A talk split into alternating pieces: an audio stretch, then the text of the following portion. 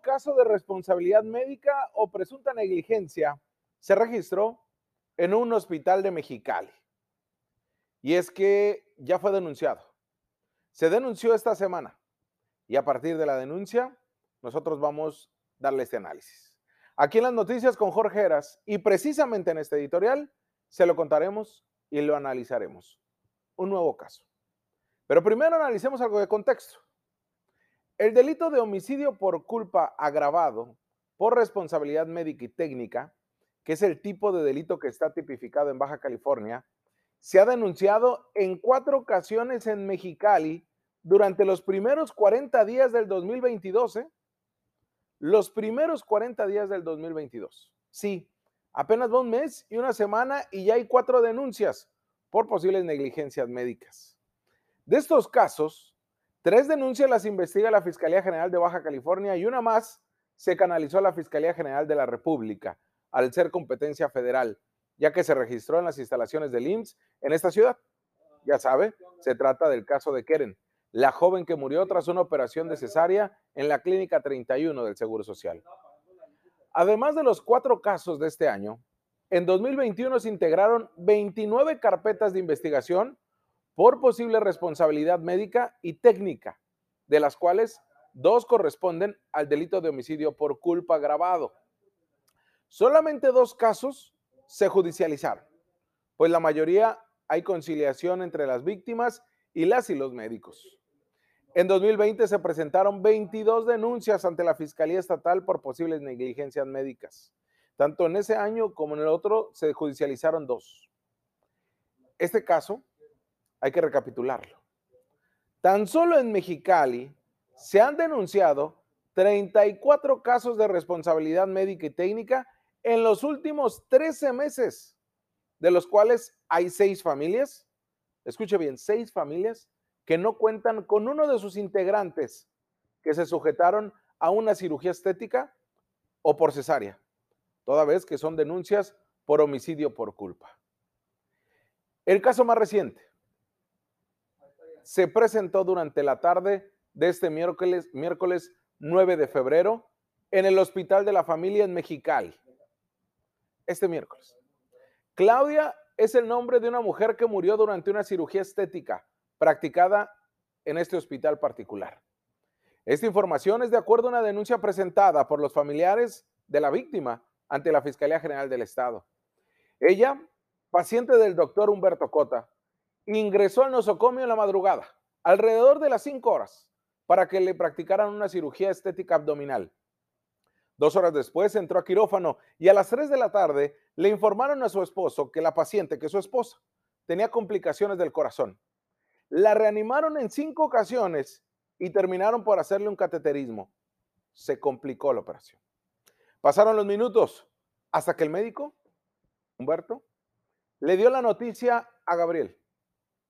Su esposa falleció a las 4 de la tarde con 40 minutos del miércoles 9 de febrero a causa de una insuficiencia respiratoria aguda.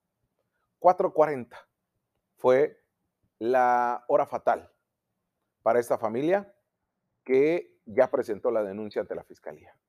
Porque al estar inconforme con el reporte clínico, el esposo de la víctima solicitó a la Fiscalía General del Estado que se ordenara la autopsia legal al cuerpo de Claudia, que, tiene 50, que tenía 50 años de edad, y además presentó la denuncia por el delito de responsabilidad médica y técnica contra quien resulte responsable. En el servicio médico forense se le practicó la necropsia, la necropsia de ley. Ahí no, ahí no hubo autopsia clínica. Ahí se entregó el cadáver a CEMEFO Falta que se esperen los resultados de la histopatología para determinar la causa del deceso de forma concluyente. Una vez que SEMEFO entregue los resultados, el Ministerio Público determinará si se judicializa el caso y se determine la responsabilidad o si se trató de una complicación médica.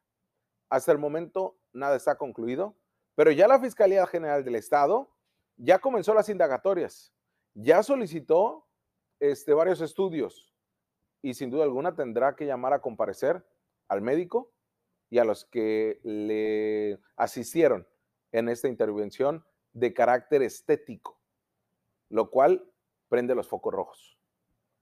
A nivel nacional, son 30 delitos que se consideran por los profesionales de la salud, es decir, 30 delitos que están tipificados para los médicos, personal de enfermería, trabajadores de la salud. Pero solo cuatro de esos 30 se encuentran contemplados en el Código Penal de Baja California. Por eso nuestra legislación, ya se lo habíamos comentado, es muy laxa hacia las responsabilidades médicas que incurren los profesionales de la salud. Pues solamente pueden ser investigados y juzgados en Baja California por la responsabilidad médica y técnica, por la responsabilidad de daños indebidos, por el abandono injustificado y por la sustitución de medicamentos. En cambio, en otras entidades del país, hay sanciones por la vía penal por diagnóstico inapropiado al padecimiento, por exploración ginecológica con motivos deshonestos, por negar la prestación de servicios en, en notoria urgencia, por ostentarse con una especialidad no válida legalmente, por simular una intervención quirúrgica, por realizar una intervención quirúrgica innecesaria, incluso hay sanción penal ante la mala práctica. Pero todo eso en Baja California no. El problema es lo laxo de nuestra legislación y la protección que da la Comisión de Arbitraje Médico en todos los casos que no da a conocer, no es transparente y además de eso hay una protección a este sector médico en Baja California. Ojo, ¿eh? Nadie está tachando a nadie. Acá son denuncias presentadas e investigaciones que se tienen que hacer.